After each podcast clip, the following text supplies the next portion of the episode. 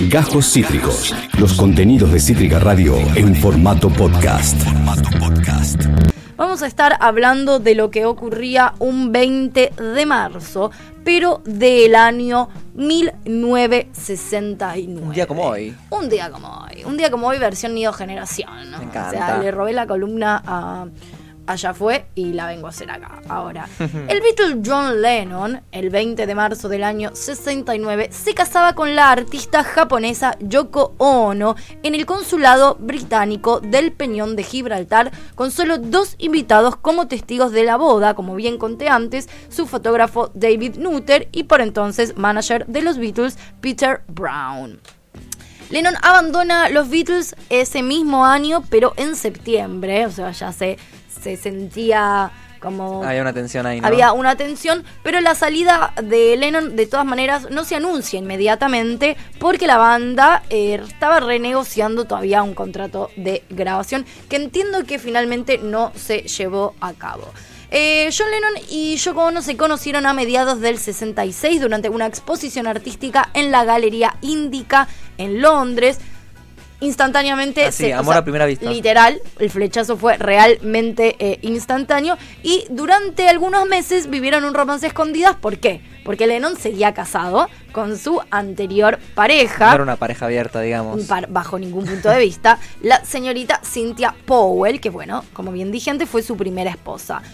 Todos sabemos, eh, algunos mm, tendrán una mejor imagen, otros tendremos una peor imagen, eso, otros ¿no? tendremos una peor imagen. ¿Pasa eso, no, con Yoko? Yo la detesto con todo mi corazón, pero bueno, pero hay, mu- o sea, hay mucha controversia. Hay gente que la ama, hay gente que la odia, lo que no se puede... A nadie le es indistinta. Claro, no hay creo. punto medio. No, yo entiendo que no.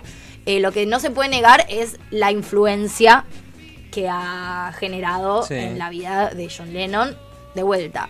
Cada uno tendrá su interpretación de si para bien o para mal, pero la influencia ha sido total eh, y absoluta. De hecho, John Lennon, a partir de, de ella, reconvirtió absolutamente su manera de asimilar eh, eh, el, el arte y también su activismo social. Digo, todo lo que conocemos de John activista Pasa a partir de Yoko, ¿no? o sea, sí creo que en algún momento él tenía como ciertas ideas que iban en pos de, pero bueno, eh, Yoko las, las llevó al, al extremo del extremo. Eh, después de que se casaron, como bien dije, en el 69, eh, hubo un par de retratos protocolares frente al Peñón que las tomó eh, su testigo y fotógrafo David Nutter. Y la pareja lo primero que hizo, ni bien se casó, es emprender un viaje a Francia, donde va a pasar la jornada. Donde se fue a cenar, nada más y nada menos que con Salvador Dalí. Wow. Se fueron a cenar con Dalí. No se casaron y se fueron a cenar con Dalí. No hay fotos de eso, ¿no? No hay fotos. Qué locura. Sí, de hecho yo tampoco sabía eh, de esa amistad, sin ir más lejos. Mm. La verdad que no, no lo tenía eh, tan eh, claro. Cinco días después de esto, se embarcan hacia Ámsterdam, que es donde comienzan el famoso Bed Peace, que es la manera que ellos tuvieron de celebrar su luna de miel, promocionando la paz en la suite presidencial del Hotel Hilton. Una cosa media rara. Sí, sí, como un, men- un mensaje muy de dos puntas, ¿no? Rari, rari, pero bueno, eso es lo que hicieron, decidieron convertir su luna de miel en una protesta para la paz. Estuvieron encerrados entre el 25 y el 31 de marzo de aquel año, resignificaron la tradición entonces de viaje de bodas y así realizaron lo que se llamó una manifestación política y artística que terminó siendo, por supuesto, una de las más famosas del mundo. Como había que darle repercusión, tuvieron por supuesto la genial idea de eh, enmarcarse eh, invitando a la prensa internacional para que difundiera el mundo entero sus alegatos pacíficos. Recordemos que en ese momento lo que estaba ocurriendo era la guerra de Vietnam, que llevaba más de una década, o sea, Una- Muchísimo tiempo, sí. una locura cobrándose vidas todos los días y la pareja pensaba que con este gesto sin precedentes el conflicto iba a terminar. Mm. Entre idealistas y medio pelotudos, déjenme decir, como una persona que ama a Lennon, entre idealistas y medio boludos. Sí, también esto de lo performático, ¿no? Que quizás no estaba tan en auge. Exacto, como- ella era muy de eso. Eh, pero bueno, él encontró también ahí como toda, toda esa movida. Hicieron dos, de hecho, encamamientos, lo que se llama ¿Encamamiento? encamamientos. El primero, como bien dijimos, fue en Ámsterdam entre el 25 y el 31 y el otro fue un mes después, el 26 de mayo también del 69. Ahí arranca la segunda edición, pero en Canadá. Y en esa edición es que eh, se, escribe y se graba lo que es eh, Give Peace a Chance. Bien, Let's temón. give peace a chance. Bueno, ese tema Con ese sucede. vi- video icónico, ¿no? Exactamente, eh, justamente ahí en el segundo encamamiento en Canadá. Lo que una de las muchas frases que decían, porque ellos estaban todos los días recibiendo gente, sacándose fotos, dando entrevistas, una de las cosas que han dicho es, estamos mandando un mensaje al mundo, especialmente a la juventud, que quiere protestar sin violencia. Re, Sí, la verdad que re, de ahí a que a partir de eso se termine la guerra, déjenme eh, dudar. Lo interesante o algo que sí me gusta es que entre el primer encamamiento y el segundo encamamiento, eh, Lennon escribe y describe todo este periplo de la boda y bla, que no se, que no se tenía demasiada eh, información, lo describe y lo muestra con las imágenes exclusivas en lo que fue The Ballad of John and Yoko canción que compuso y se grabó el mismo día junto a, por supuesto, Paul McCartney. Esto fue el 14 de abril del 69, le golpea la casa eh, de Paul McCartney y se dirigen a los estudios EMI, que luego fueron rebautizados como los conocidos Abbey Road, eh, para darle forma a la melodía, grabar un nuevo single del grupo que ya venía de fracasar en el álbum Let It Be. Discutible. sí, sí. Que es, Yo- que es fracasar, ¿no?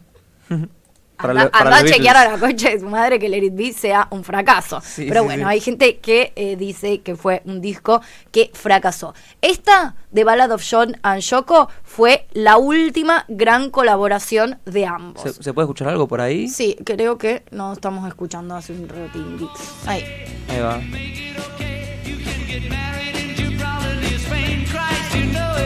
Qué Y bueno, entonces, sí, entonces este de Emilia eh, viene acompañado de algunas imágenes, tanto de cómo fue la grabación, que igual en la grabación después como que aparecen algunas imágenes con ellos que se, que se grabaron en el estudio, pero el tema fue grabado solamente por eh, Paul, Paul y, y John, John. porque eh, creo que, no, no me acuerdo quién de los dos, entre eh, Ringo y George, estaba de vacaciones y otro Ajá. estaba creo que trabajando en otro lado. Bueno, estaban como en una, entonces sí grababan ellos, que era algo que igual hacían comúnmente, ya que todos sabemos eran bastante multiinstrumentistas, sobre todo Paul McCartney. Sí. No, increíble. Para lo verdad. cual es un tema, es esto eh, considerado la última gran colaboración de ambos. La canción entonces se lanza el 30 de mayo como lado A del single con Old Brown Show de George Harrison como lado B. Así que eh, nada, la frase Chris, you know it ain't easy le valió al grupo una nueva censura en la radio de la BBC y las radios estadounidenses, pero aún así logró llegar al número uno de los charts. Bien.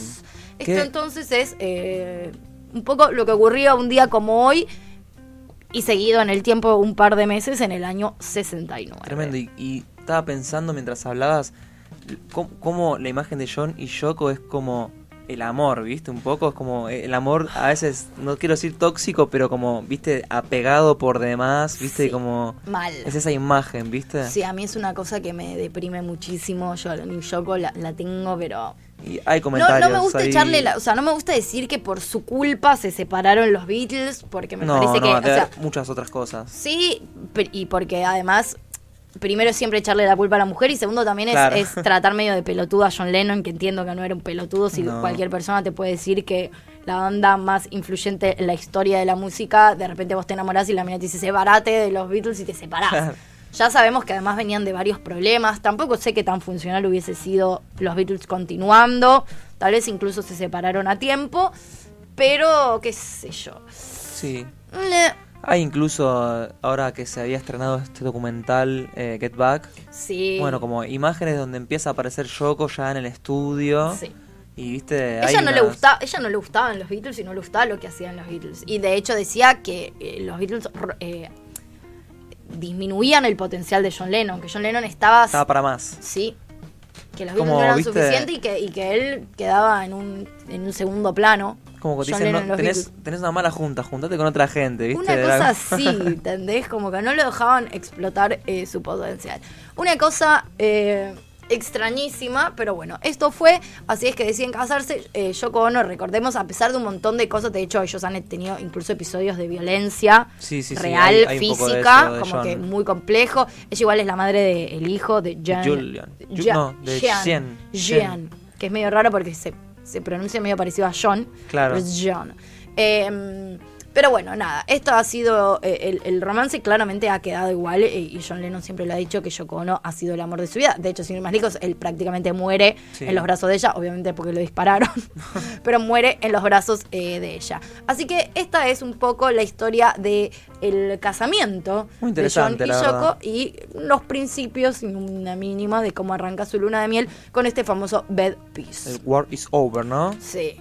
Eh, o es- o If ese you want intento. Sí, if you want it. Make love, not war. Ahí va. Un poco también. Bueno, y así entonces es como vamos a darle paso a la entrevista, pero antes vamos a ir a un tema, vamos a ir a una tanda, porque de algo hay que comer, diría mi amigo Patorre, y volvemos. Vamos a irnos entonces escuchando la Plastic Ono Band, que es, por supuesto, el, uno de los de la- lo que se formó post Sí. de Beatles, que a, a yo casualidad él no estaba explotando su potencial con los Beatles, sí con Sí, un acá. disco con ella. Igual este disco estaba muy bueno. Este ¿eh? es un gran disco, hay que decirlo. Y vamos a, a dejarlos con la intriga de si eso fue amor o no, qué sé yo.